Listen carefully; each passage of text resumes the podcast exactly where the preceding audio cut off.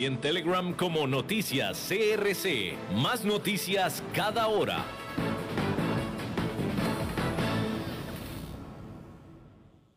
CRC 89.1 Radio y Cadena Radial Costarricense no se hacen responsables por las opiniones emitidas en este programa.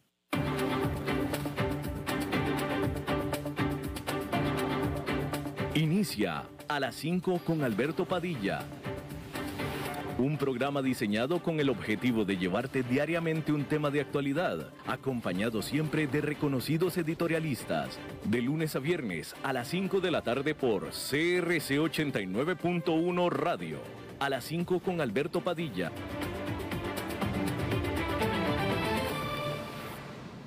Hola, ¿qué tal? Saludos, bienvenidos a esta emisión de A las 5 con su servidor Alberto Padilla. Muchísimas gracias por estarnos acompañando, gracias por estar ahí le mando cálidos saludos desde la señal y las instalaciones de CRC 89.1 FM en San José, Costa Rica, desde donde estamos transmitiendo hasta el punto, en el tiempo y en el espacio en el que usted nos está escuchando, porque estamos saliendo en diferentes plataformas, por ejemplo en Facebook Live, en la página de este programa, a las 5 con Alberto Padilla. Ahí nos puede escuchar usted a la hora que más le convenga, a la hora que usted más quiera.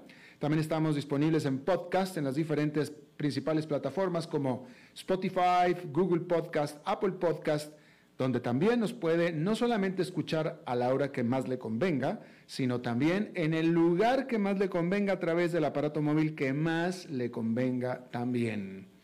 Aquí en Costa Rica, este programa que sale en vivo a esta hora de las 5 de la tarde se repite todos los días a las 10 de la noche aquí en CRC 89.1 FM. En esta ocasión, al otro lado de los cristales, tratando de controlar los incontrolables, el señor David Guerrero y la producción general de este programa en Bogotá, Colombia, a cargo del señor Mauricio Sandoval. Bueno, hay que comenzar diciendo que las pérdidas desproporcionadas de empleo e ingresos que sufren las mujeres como resultado de la pandemia van a perdurar según la Organización Internacional del Trabajo, la OIT. Esta agencia de la ONU en un nuevo informe publicado el martes, dijo que en el 2021 habrá 13 mil, perdón, 13 millones de mujeres empleadas menos en comparación con el 2019, mientras que el empleo de los hombres se habrá recuperado a los niveles del 2019. Las desigualdades entre mujeres y hombres en el mundo del trabajo, que se han exacerbado durante la pandemia de COVID-19, persistirán en un futuro próximo, agregó la OIT. Aunque el crecimiento del empleo proyectado en el 2021 para las mujeres supera al de los hombres, no obstante, será insuficiente para que las mujeres vuelvan a los niveles de empleo previos a la pandemia. El empleo de las mujeres a nivel mundial disminuyó un 4,2% entre el 2019 y 2020 lo que representa una caída de 54 millones de puestos de trabajo, mientras que el empleo de los hombres se redujo en un 3% o 60 millones de puestos de trabajo. Las mujeres sufrieron un golpe mayor por su sobrerepresentación en los sectores más afectados como el alojamiento o los servicios de alimentación y el sector manufacturero, según la OIT. Esta dijo que los gobiernos deben invertir en sectores que son importantes generadores de empleo para las mujeres, incluyendo salud, trabajo social y educación. Sin embargo, la India puede ser un ejemplo de que la pandemia de coronavirus parece haber dado un impulso inesperado a una pequeña pero influyente segmento de mujeres trabajadoras de ese país y que se espera pudiera repetirse en cualquier otro país. Y es que las mujeres educadas en puestos de nivel medio a superior han visto un aumento en las oportunidades de trabajo durante el último año en la India. Pero sin embargo, el punto es que las mujeres han sufrido más porque los trabajos en los que más ellas eh, han tendido a estar trabajando son los que más han estado sufriendo. Por ejemplo, el sector de viajes y turismo, que todavía está luchando por recuperarse a más de un año después de la pandemia del coronavirus. Eso significa problemas para la recuperación económica en general. Este martes, la aerolínea europea de bajo costo EasyJet, que vuela entre decenas de destinos en Europa, reveló que hasta ahora menos de la mitad de lo que debería ser su lucrativo itinerario vacacional veraniego de julio a septiembre está reservado, menos de la mitad, en comparación con el 65% en este mismo momento en el 2019. Los turistas del norte de Europa no están volando al sur a las playas del Mediterráneo, Egeo o Adriático. La aerolínea explicó que ahora los clientes están reservando mucho más cerca de la salida debido a las condiciones del mercado, haciéndose eco de los comentarios hechos por su rival Jet2 a principios de este mes. Se prevé que la capacidad alcance solo el 60% de los niveles del 2019 durante el verano, dijo EasyJet, solamente el 60%.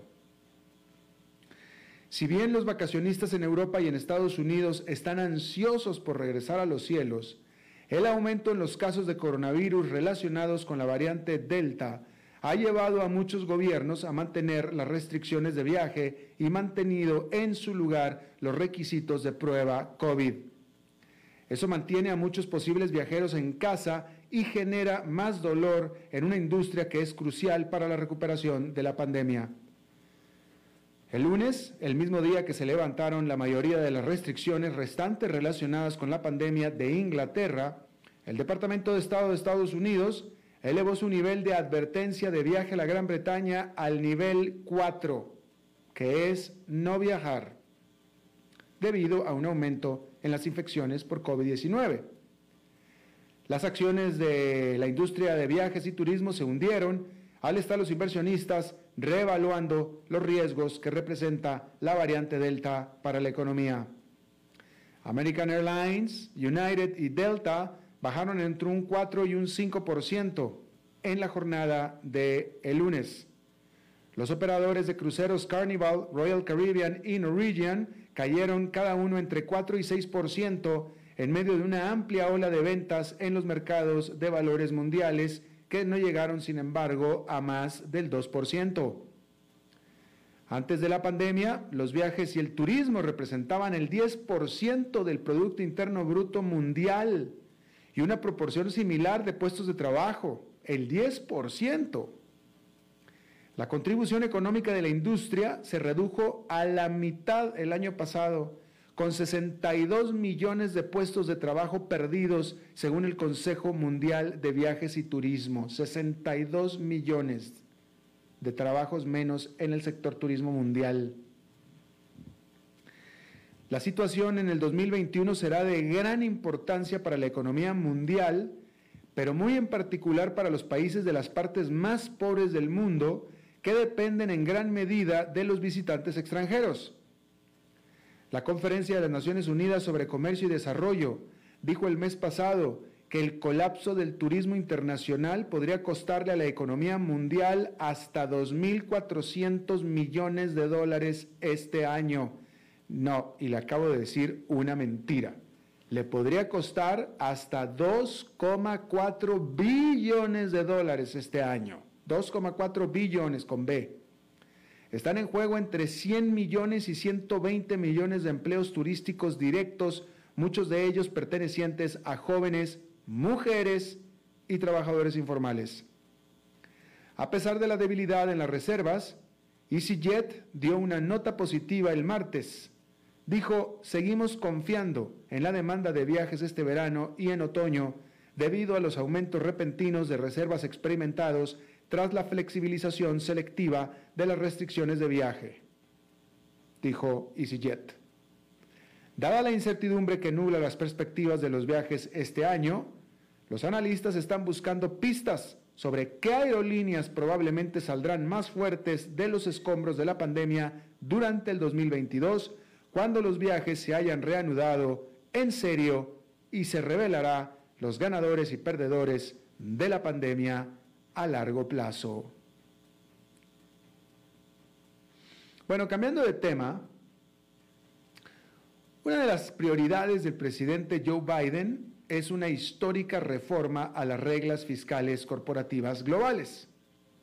Las 20 economías más poderosas del mundo están a bordo, pero una pequeña nación de 5 millones de habitantes no quiere jugar en equipo y amenaza en descarrilar todo el proceso.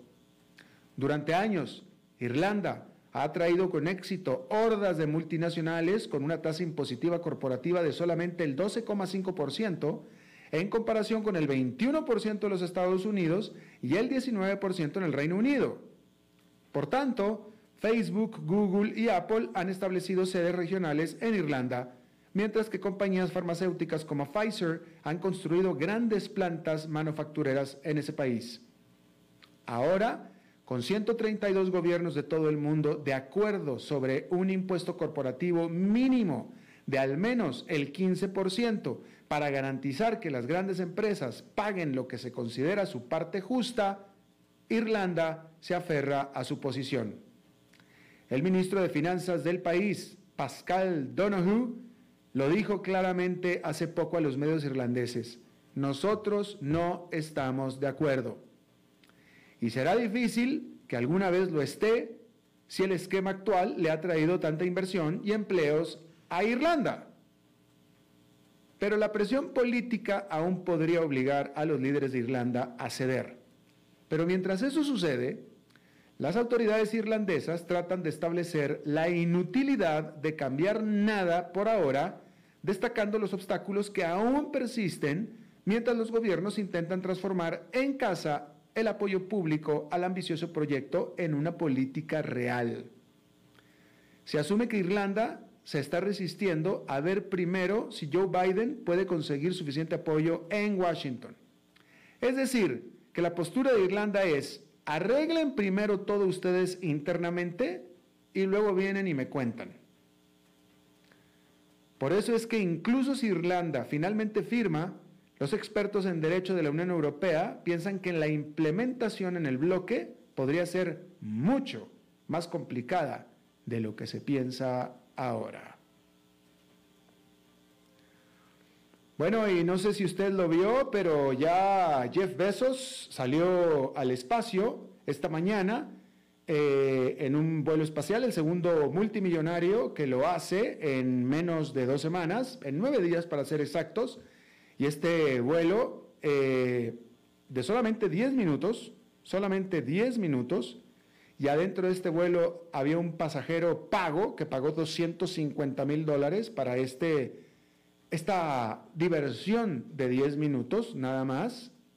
Y bueno, eh, fue Jeff Bezos con su hermano, que me imagino que el hermano iba invitado, este vuelo pasa a la historia también por ser el vuelo en el que vuela la persona más longeva o de más edad de la historia y también el más joven de la historia, porque iba un muchacho de 18 años, pagado por su papá, y, e iba también una mujer de 82 años, que no me queda claro, porque no me queda claro si ella pagó o la invitaron. ¿Sí? Pero bueno, así se inauguró los viajes oficialmente de turismo al espacio y en teoría, a partir de este momento, los siguientes despegues van a ser todos con pasajeros paga.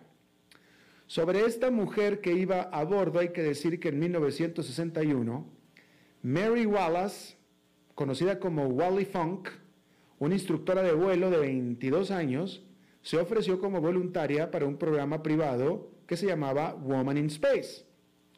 El esquema entrenó y probó a pilotos mujeres de la misma manera que los hombres que se convirtieron en los primeros astronautas de la NASA. Pasó todo el entrenamiento ella con gran éxito.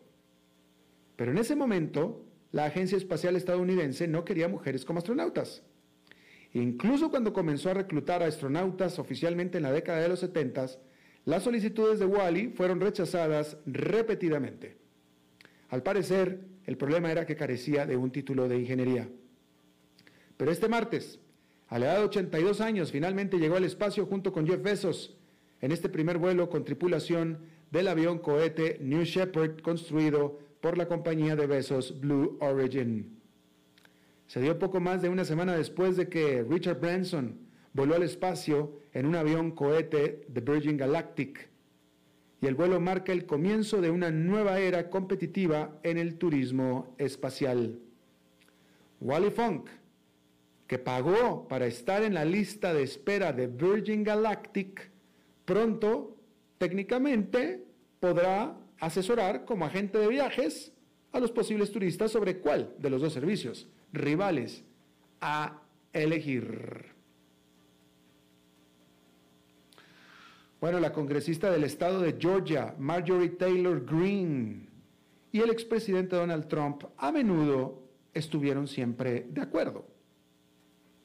Y entre otras cosas en las que están de acuerdo y que comparten es que ahora ninguno de los dos tiene Twitter. Por lo menos temporalmente, porque el gigante tecnológico suspendió ayer a Green durante 12 horas después de que publicara tweets relacionados con COVID-19 que, según la compañía, infringían su política de desinformación. Es decir, que decían mentiras. Si bien los tweets ofensivos que afirman que el COVID-19 no es una amenaza para las personas sanas menores de 65 años, todavía son visibles en su cuenta, se han etiquetado con una advertencia sobre su veracidad. Porque por supuesto que son una amenaza para las personas sanas de menores de 65 años. Esta mujer de extrema derecha, gustosa de las teorías de la conspiración, recientemente se disculpó por comparar los mandatos de cubrebocas con el holocausto. Según las nuevas reglas de Twitter, cualquier persona suspendida más de cuatro veces será echada definitivamente de la plataforma. Y en noticias relacionadas con el COVID, hay que decir que el Centro para el Desarrollo Global, que es un think tank, un centro de estudios basado en Washington, calculó que la India tiene oficialmente 4 millones de fallecimientos en exceso de acuerdo a su promedio último de los su, último promedio de años, según una tendencia tiene 4 millones de muertes en exceso que habrían sido, en teoría, por el COVID-19. ¿Por qué otra razón? 4 millones en exceso. Esta cifra es 10 veces más que la cifra oficial de la India. Decir que Toyota, esta japonesa automotriz más grande del mundo, decidió cancelar, suspender, mejor dicho, suspender su campaña de publicidad de los Juegos Olímpicos Tokio 2020.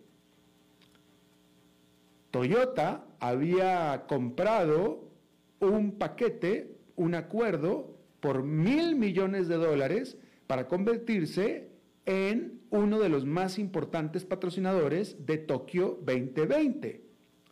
Sin embargo, el Departamento de Relaciones Públicas y Comunicaciones de Toyota empezó a echarle cabeza al asunto y fue a aconsejar al presidente de Toyota y le dijeron, jefe, se me hace que por ahí no va la cosa.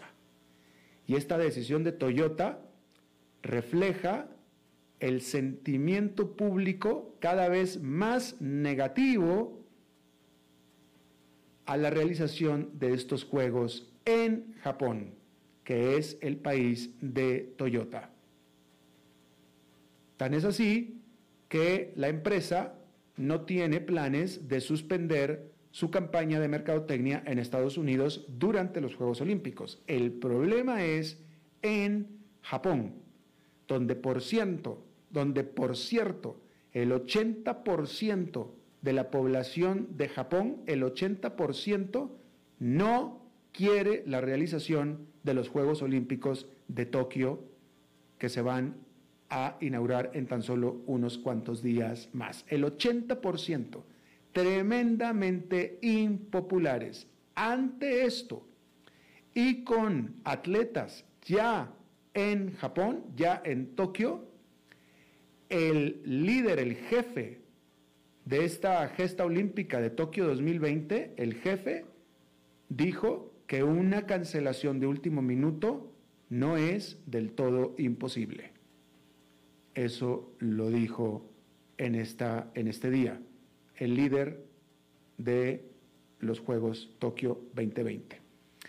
Bien, déjeme, ayer, ayer le prometí que le iba a, leer eh, algo que habíamos seguido aquí la semana pasada con respecto a la decisión del presidente Emmanuel Macron de voltear la tortilla de los confinamientos, voltear la tortilla de las eh, restricciones al movimiento. Yo creo que es justo decir que en Francia se están estableciendo restricciones al movimiento, se están restableciendo confinamientos, pero ya no generalizados, ahora única y exclusivamente a los no vacunados. Pero lo que, más lo que más a mí me gusta, porque lo suscribo totalmente, es lo que dijo Emmanuel Macron al tomar esta decisión. Dijo, no tengo, escuche lo que dijo Emmanuel Macron, no tengo ninguna intención de sacrificar mi vida, mi tiempo, mi libertad y la adolescencia de mis hijas, así como su derecho a estudiar adecuadamente, por quienes se niegan a vacunarse. Esta vez ustedes se quedan en casa, no nosotros. En Francia, quienes no se vacunen ya no podrán ir a restaurantes, cafés y subirse a aviones o trenes a partir de agosto. Cines y museos a partir del 21 de julio. Alternativamente, tendrá que presentar una prueba negativa que dejará de ser gratuita y que costará 49 euros por el PCR, 29 por el antígeno. Perdóneme, 49 euros por el PCR y 29 euros por el antígeno. Macron luego anunció la obligación, de la obligación de vacunación para el personal médico y para quienes trabajan en contacto con personas frágiles. Desde el 15 de septiembre, una enfermera que se haya negado a vacunarse ya no podrá ir a trabajar y recibir un salario. Dijo Macron, no podemos hacer que quienes tienen el sentido cívico de vacunarse carguen con la carga de los que no están convencidos. Dijo, las restricciones pesarán sobre otros, aquellos que por razones incomprensibles en el país de Luis Pasteur, la ciencia y la ilustración todavía dudan en utilizar la única arma disponible contra la pandemia, que es la vacuna. Eso dijo Emmanuel Macron y tiene absolutamente toda la razón y toda la verdad, de tal manera que en lo técnico se restablecen los confinamientos y las libertades al movimiento, pero solamente a los no vacunados. A este respecto, y cada vez más países estarán repitiendo lo mismo, a este respecto, Canadá anunció que abre su frontera con Estados Unidos para el paso de eh, turistas y de visitantes terrestres en la frontera de Estados Unidos a partir del 9 de agosto, solamente a quienes entreguen prueba de vacunación. Solamente. Y esta tendencia cada vez se va a ir repitiendo más y usted se va a acordar de mí. En Estados Unidos se van a empezar, estoy seguro, se van a empezar a tomar medidas similares y en otros países también, en lo que en la práctica será una discriminación contra los no vacunados, que me parece absolutamente necesaria y correcta. Ya ni siquiera hablemos de merecida, porque bueno, pues merecida, pues eso que ni qué, pero necesaria y correcta. Eh, estoy viendo aquí en la página de, de CNN, hay un titular de un análisis de una pieza editorial, aparentemente, eh, donde dice, que dice, que lee el titular, los estadounidenses no vacunados enfrentan miseria en el futuro. Pero no nada más es por la discriminación que está empezando y que estarán empezando a enfrentar los no vacunados. También es por la discriminación que efectivamente está enfrentando también o, está, o les están imponiendo la nueva cepa del coronavirus. Porque en, la práctica en Estados Unidos hay una nueva ola pandémica que está haciendo estragos en este momento entre los no vacunados. Entre los no vacunados. Están aumentando de manera muy sensible la cantidad de infectados, pero todos estos es entre los no vacunados. De tal manera que es una, una tasa de infección que se está diseminando, pero entre este grupo, pues reducido, porque es reducido, es un 30% de la población, que tienden todos a estar en burbujas. ¿Sí? Todos los miembros de una misma familia, todos los miembros de una misma comunidad, todos los miembros de una misma zona, todos los miembros de casi un pueblo, típicamente zonas rurales, gente con poco nivel de educación, hay que decirlo, en general, en general. Y ahí es donde la pandemia está haciendo estragos en este momento. Eh, pero bueno, quería compartir eso con ustedes. Déjenme le informo de manera rapidísima que China respondió con gran, gran enojo a la acusación que le hiciera Estados Unidos de la mano de sus aliados más cercanos, que son la Unión Europea, la OTAN, Australia, la Gran Bretaña, Canadá, Japón y también Nueva Zelanda, todos acusándolo a China de que sus agencias de seguridad fueron los responsables de hackear a gran escala a el eh, servidor de Microsoft Exchange en marzo de este año. China, con esta acusación, se eh, mostró muy, muy molesta y dijo que esto se trata simplemente de un ataque malicioso, dijo China.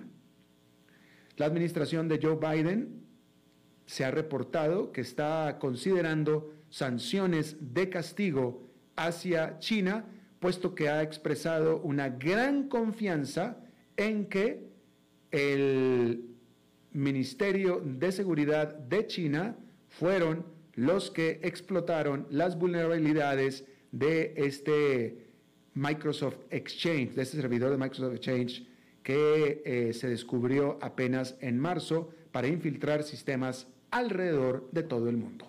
Ahí lo tiene usted. Vamos a hacer una pausa y regresamos con nuestra entrevista de hoy a las 5 con Alberto Padilla por CRC 89.1 Radio. Dijo Salvador Dalí. Un gran vino requiere un loco para hacerlo crecer, un hombre sabio para velar por él, un poeta lúcido para elaborarlo y un amante que lo entienda. Bodegas y viñedos La Iride, vinos argentinos de la región de Mendoza.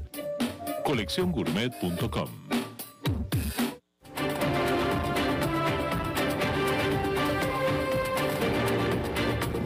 Seguimos escuchando a las 5 con Alberto Padilla.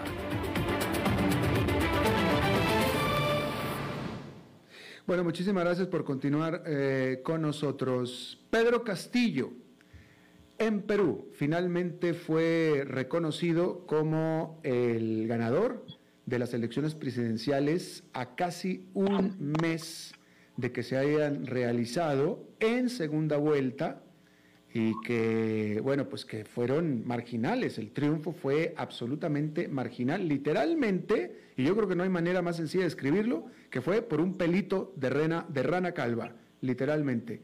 Con todo y que eh, Keiko Fujimori, quien era la que estaba disputando eh, la presidencia o la, elección con Pedro Castillo, con todo y que ella... Eh, eh, argumentó, reclamó fraude electoral, terminó ahora por reconocer su derrota, reconocer el triunfo de Pedro Castillo, de corte de izquierda, quien fuera un profesor de escuela rural, hijo de campesinos que nunca fueron a la escuela y tomará posesión tan pronto como dentro de 10, de 8 días, de hecho, tan pronto como de dentro de 8 días. Está con nosotros y le agradezco mucho desde Lima, Perú, Henry Rafael. Él es analista político, profesor académico de posgrado de la Universidad del Pacífico. Eh, Henry, muchísimas gracias por estar con nosotros. Muy buenas eh, tardes para todos tus oyentes allá en Costa Rica. Eh, pregunta primera, ya, ya todo está en calma, todo está en orden, ya Perú ya tiene ahora sí un presidente electo legítimo.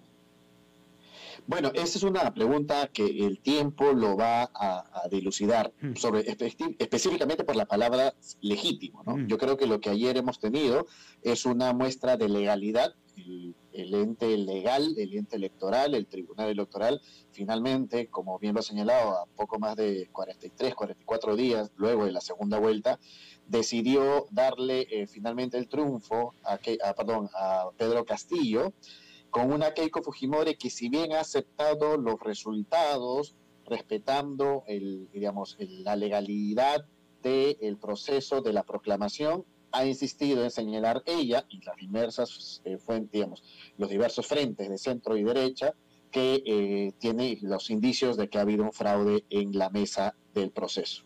Más allá de eso, es un país polarizado, es un país altamente dividido y es un gobierno que inicia en riesgo de generar su propio sistema de gobernabilidad, ya que, para que lo entienda un poco tus oyentes, como bien lo ha señalado el señor Pedro Castillo, es una persona que emerge de las montañas del Perú, de, las provincias, de las regiones muy al interior del país, que llegó como candidato básicamente enarbolando principalmente eh, banderas de carácter socialista, comunista, eh, de una izquierda, de un partido, mejor dicho, que, que enarboló esas banderas y que más bien catapultó, o mejor dicho, venció a las fuerzas de izquierda progresistas, a las moderadas, con quien ha sido su principal enemigo, y que hoy más bien aparenta tener nuevamente un problema de saber decidir con quién va a gobernar, si va a gobernar con los integrantes de su partido que lo llevaron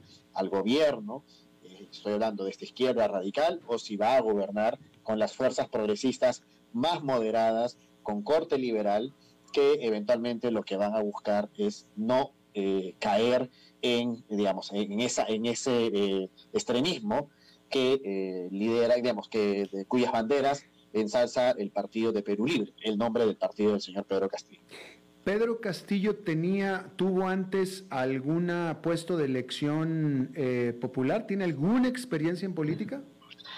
Mire, eh, don Pedro Castillo no ha sido más que por allí hace unos 10 o 15 años atrás candidato a una alcaldía local por el partido del perseguido presidente eh, por corrupción Alejandro Toledo.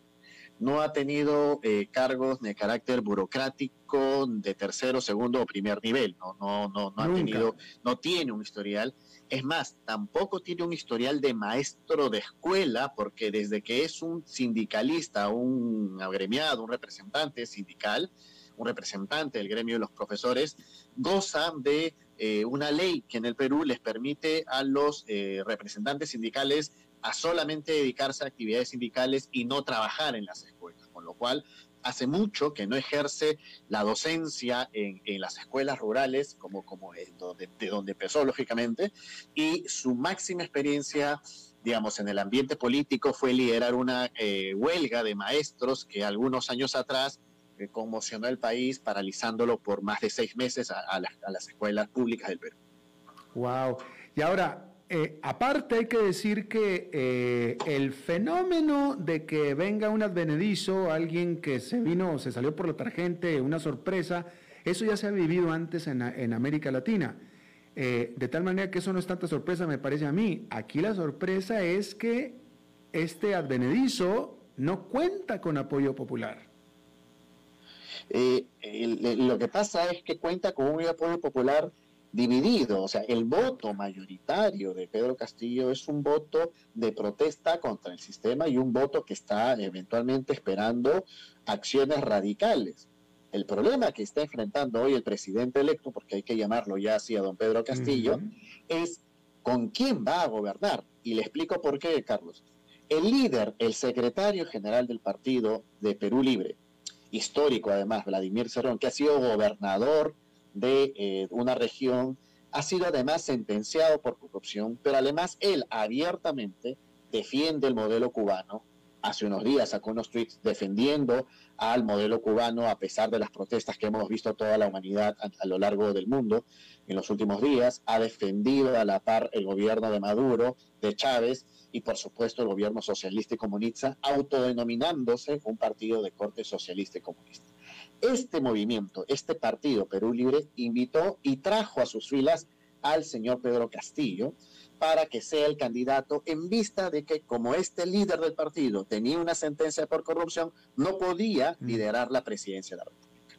Hoy la gran pregunta que todos los peruanos nos hacemos es, ¿con quién va a gobernar Pedro Castillo? ¿Con el partido que le dio la luz y que le está exigiendo gobernar el Perú porque considera que, el, que, ellos han ganado la elección, o la va a gobernar con el grupo progresista que casi, casi ni siquiera llegó a pasar la valla electoral, estoy hablando del partido de Verónica Mendoza y sus allegados, que casi, casi solo lograron el 5% de votación en, el, en la primera vuelta. Verónica Mendoza es una, una, una connotada candidata progresista de izquierda, liberal, pero que eventualmente no logró apoyo.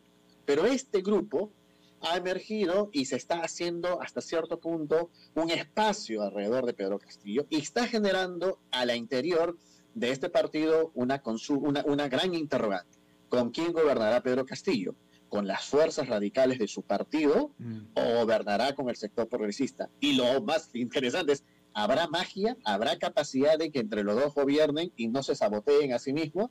Ese es un interrogante que los próximos días tendremos que saberlo porque quedan menos de ocho días para, o casi ocho días solamente para que eh, asuma el poder. Pero, ¿qué sabemos de a quién escucha Pedro Castillo? ¿Quién lo asesora? ¿Quiénes son sus cercanos? ¿Cuáles son sus perfiles? Carlos, me, usted me escucha suspirar y no porque me moleste, sino porque la verdad creo que nunca había vivido en el Perú una situación de tanta ansiedad yo he conversado con muchas personas cercanas a las fuerzas progresistas y ellos me han dicho en muchos momentos, sí, estamos cerca al, presidente electo, lo vamos a apoyar, estamos armando el gabinete. Y a la última pregunta que les hago en interna es, ¿pero realmente ustedes están seguros que van a gobernar? Y la respuesta de ellos es, mira, no lo sabemos. Nos ha dicho, tenemos algunos ministros ya puestos, pero no sabemos. Y por el otro lado, creo yo que tampoco hay la certeza todavía de si es que los cargos públicos de ministerios claves van a ser eh, colocados por la izquierda radical. Se dice de que por lo menos Pedro Castillo quiere intentar de todas maneras seguir adelante con una propuesta de modificación constitucional, que es principalmente uno de los principales peligros que ciertos sectores políticos del Perú ven como el primer paso hacia seguir el modelo chavista o socialista. Pero ciertamente tenemos una, una situación muy extraña, porque eh, esta demora en la proclamación de Pedro Castillo le ha servido a él para estar en un silencio absoluto y cada vez que le han preguntado quién va a ser el primer ministro, quién va a ser el, ministro de Economía, quiénes van a ser las autoridades, con quién va a gobernar, la respuesta y el tiempo les ha favorecido porque él solamente ha dicho, yo no puedo decir nada hasta que no me proclamen. Entonces hemos vivido 40 días mm. de silencio del presidente electo y que hoy tiene solo 10 días para decirnos a los peruanos y creo que a todo el continente cuál va a ser el perfil con el cual va a iniciar su gobierno Pedro Castillo Morales. Eh, no, ¿No tenemos todavía idea de quién podrá ser el ministro de Economía y Finanzas? Mire, eh, salió hace unos días atrás la figura, de, a principio, hace unas dos semanas atrás, la figura de la señora, la ex candidata Verónica Mendoza, de quien me referí hace unos minutos atrás. Eh, luego se dijo que no era cierto, luego salió otra figura de otro economista de carácter progresista, un poco más moderado, Pedro Franque, y antes de ayer salió la figura más bien de un representante de su partido, una persona más extremista, y han salido nuevamente a, decir que no, no es cierto. Hoy le digo, con la certeza de ejercer también la labor periodística y analista eh, de manera bastante eh, neutral en la mayoría posible, no hay certeza de quién va a gobernar el gabinete ministerial de Pedro Castillo. Interesante. Eh, déjeme, te cuento a ti, Henry, y al público que a título personal, uno de, yo tengo muchos amigos en Perú, pero uno de ellos, que me consta a mí porque habló conmigo, me pidió contactos de bancos aquí en Costa Rica, puesto que él quiere pues tomar medidas defensivas financieras, digámoslo así, eh, para no, pues para sacar dinero, para sacar su dinero de, de, Perú, ¿no? Este, esto es lo que me tocó a mí con este amigo personal. Eh, ¿Tú crees que se está dando mucho esta situación? Pasa que de hace 40 días el dólar ha subido más del 20% de una forma absolutamente inexplicable para los eh, actores económicos y financieros de Perú y de Latinoamérica. No hay razón técnica ni eh, financiera por la cual el dólar que, están, que están saliendo los dólares, esa es la razón, ¿no? Exactamente. Y la razón es porque la gente está comprando dólares y está tratando de sacarlos fuera del país en riesgo de lo que no sabemos qué va a ser. Los el precio de la gasolina también ha subido en el mismo porcentaje, los precios de, digamos, de, de la comida y los artículos de primera necesidad en los supermercados también han subido y lo peor aún, yo le cuento ya una anécdota. En el Perú nunca ha habido una crisis de emisión de pasaportes en Lima, hoy usted viene, si fuera peruano, y le pide una cita al sistema de migraciones para que le dé un pasaporte, le van a dar una cita para el mes de enero. Wow, wow. Eh, eh, dime, ¿qué tipo de frases, qué tipo de declaraciones, qué tipo de promesas de campaña dio Pedro Castillo que son las que tanto problema y miedo han causado? A ver, don Pedro Castillo ha tenido eh, un discurso doble, más allá del discurso progresista, clásico de defensa de derechos y, de no más pobres en un país rico, y etcétera, etcétera. Eh, en términos eh, claros, por ejemplo, hay un temor a que, para empezar, quiera cambiar el modelo económico con una asamblea constituyente que además les permitiría probablemente mantenerse en el poder como lo han hecho otros países como Venezuela. pero, él, pero, él, pero él lo dijo puntualmente puntualmente, puntualmente, y lo ha vuelto a repetir que necesita abrir una asamblea constituyente, y además ayer parece que se le salió, porque ayer en su discurso, en el famoso balconazo, ¿no? porque lo hacen desde un balcón, dijo, yo gobernaré hasta el día en el que el pueblo quiera. Y claro, eso parece no necesariamente, y después dicen, no, el pueblo quiera porque el pueblo me puede sacar en cualquier momento. Mm. Claro, pero ese ha sido el, discurso de varios de nuestros autócratas de Latinoamérica, ¿verdad? Estos temas que nadie lo conoce. Otra frase peligrosísima que lo dijo en el debate es que iba a prohibir las importaciones y que iba a fortalecer la producción nacional este, eh, suspendiendo las importaciones del Perú, con lo cual la economía, por supuesto, ha, reaccionado de una forma bastante negativa.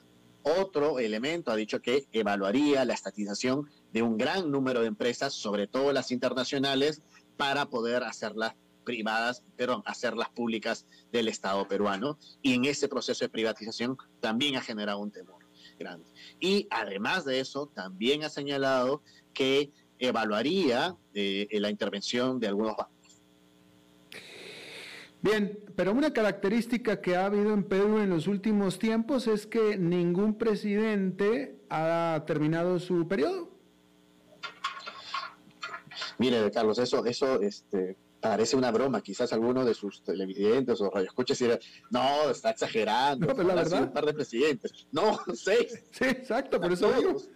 O sea, y, el que no es, el que no pasó por cárcel o el que no está, este, digamos, eh, eh, procesado por corrupción, este, se mató, ¿no? O sea, se suicidó. Exacto, exacto, el caso de Alan García. Exacto. Eh, y todo, sobre todo en el último caso, que para mí es el más emblemático, gozaron de mucha popularidad. Martín Vizcarra incluso parecía ser las fuerzas mismas, estas fuerzas progresistas que, digo que están tratando de acomodarse y, hacerse del poder en el, en el gobierno de, del señor eh, Castillo, esas fuerzas progresistas defendieron y sostenieron al gobierno de Martín Vizcarra.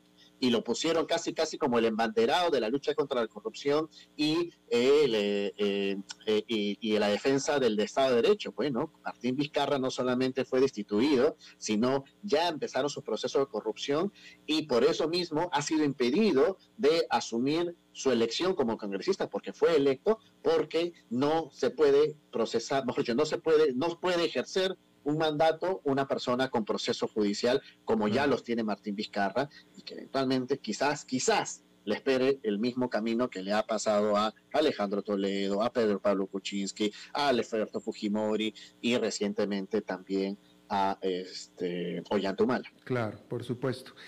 Bien, pues este, te agradezco muchísimo. Eh, eh, evidentemente no nos presentaron de manera oficial, Henry, pero nos vamos a tener que presentar, porque yo, mi nombre es Alberto Padilla. Perdóname, perdóname. Mil disculpas, ha sido mi error quizás por, por, por, descuido. yo le pido perdón a tus oyentes, sobre todo, que deben estar diciendo, este invitado que, que tiene don Alberto, que no sabe ni siquiera el nombre de... No, no, no. Yo, yo, yo voy a hacer lo correcto, voy a culpar a mi productor Mauricio Sandoval, que no te dio mi nombre eh, correctamente. Es lo que voy a hacer, lo voy a regañar. No, no. Lo han hecho, soy yo, soy yo, por favor. No culpe a los productores. Aquí siempre tenemos que cargar con nuestras culpas y yo cargo con las mías, Alberto. Está bien, colega Henry Rafael, analista y profesor académico de la Universidad del Pacífico, te agradezco muchísimo que hayas eh, charlado con nosotros. Un fuerte abrazo y un cariño de verdad muy grande a Costa Rica y a todos sus oyentes. Le tengo mucho aprecio a su país. Igualmente de regreso. Gracias a todos. Vamos a hacer una pausa y regresamos con Fernando Francia.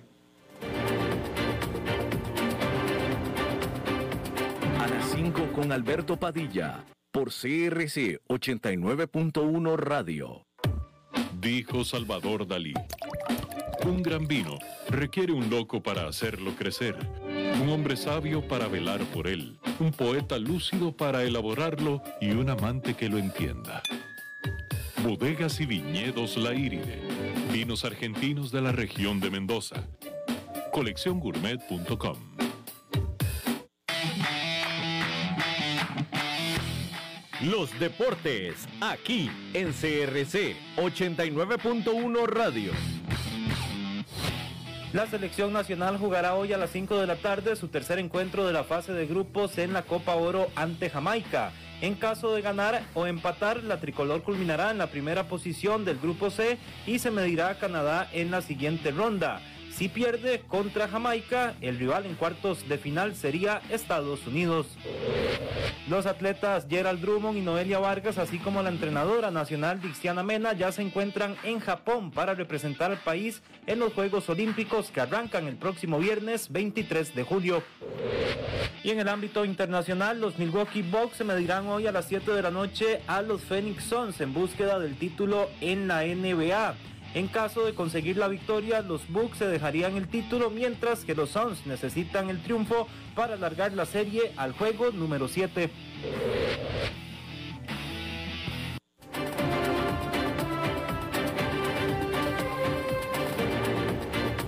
Seguimos escuchando a las 5 con Alberto Padilla.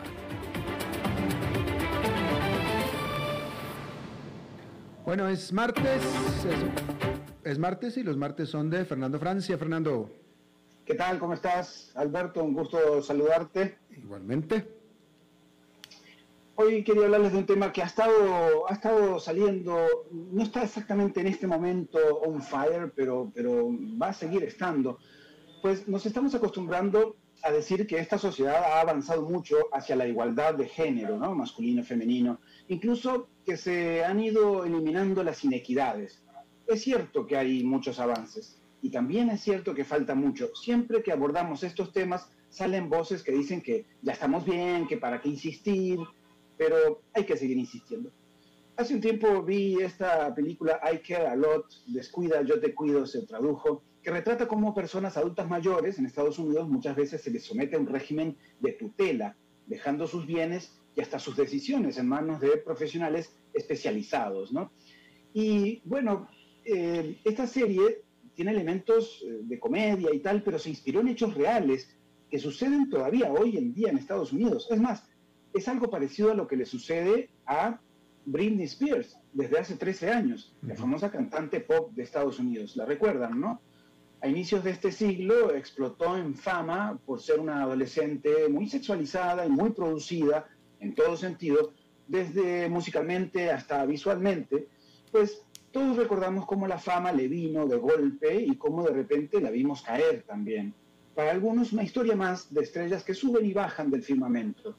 Pero desde el 2008, Britney vive prácticamente un cautiverio esclavizante. Su padre y algunos profesionales especializados como los de la película son dueños de todas sus decisiones, tal como lo muestra aquella serie, porque ella está incapacitada, según médicos y jueces, para tomar sus propias decisiones. Esa función de guardianes la ejercen cobrando jugosas sumas de dinero, por supuesto. En febrero de este año salió un documental del New York Times, Framing Britney Spears, encuadrando a Britney Spears sería la traducción, en la que se da cuenta de todo el proceso y el tema pues saltó a las redes sociales. Ya en 2020, Britney estaba batallando por su propia custodia legal, o al menos en quitarle a su padre la parte de custodia. Ahora, en 2021, la cantante logró, al menos, definir a su abogado defensor, que no podía tomar esa decisión. Hasta ahora ni siquiera tenía a quien hablara por ella, cuando sus intereses fueran contrapuestos a los de su tutor, por supuesto. Estuvo entonces 13 años bajo esta tutela, supuestamente luego de ajustes psiquiátricos, emocionales y después de los dos embarazos.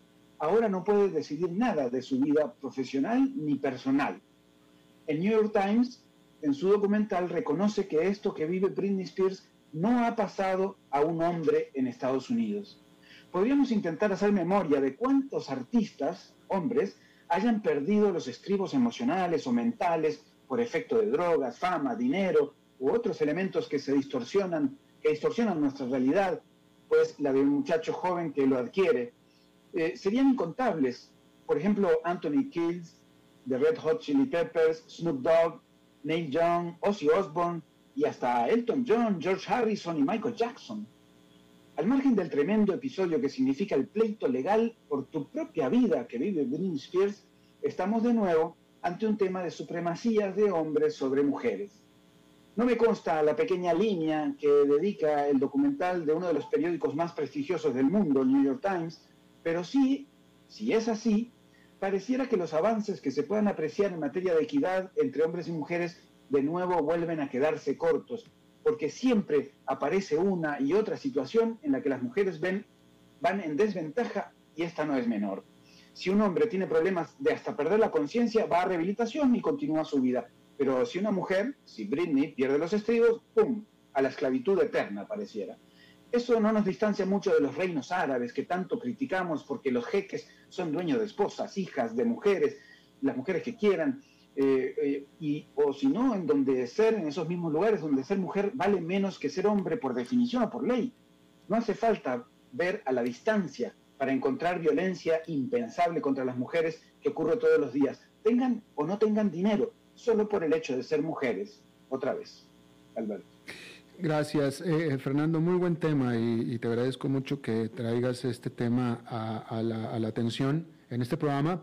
Me hiciste recordar con esto, con, este relato, me hiciste recordar mucho una película eh, que también tiene que ver con este asunto. Es parecida a la historia de Britney Spears una película eh, que a mí me impactó cuando la vi por primera vez a principios de los ochentas y que volví a ver varias veces y que es protagonizada por Jessica Lange y ella se ganó de hecho el Oscar a la mejor actriz en ese año y ella está personificando, la historia real, personificando a otra actriz de los años 40 que se llamaba eh, Frances y la película se llama Frances y es una historia similar de cómo eh, a esa artista de Hollywood, actriz de Hollywood, Frances, la determinan que no tiene sus facultades bien establecidas y la ponen a cargo de la mamá, después de que ella había sido estrella de Hollywood, y la mamá la termina de destruir. Es una, película muy, muy impactante también y muy buena película que recomiendo mucho, Frances.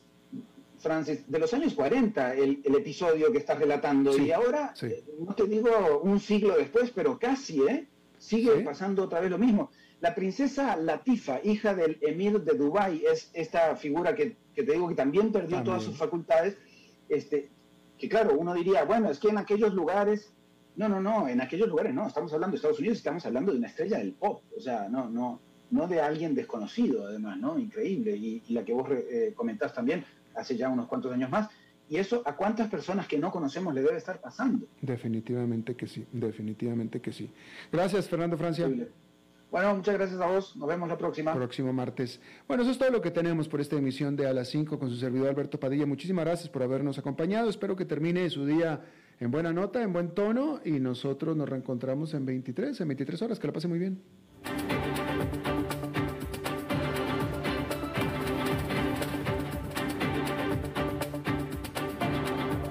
Concluye A las 5 con Alberto Padilla un programa diseñado con el objetivo de llevarte diariamente un tema de actualidad, acompañado siempre de reconocidos editorialistas, de lunes a viernes a las 5 de la tarde por CRC 89.1 Radio, a las 5 con Alberto Padilla.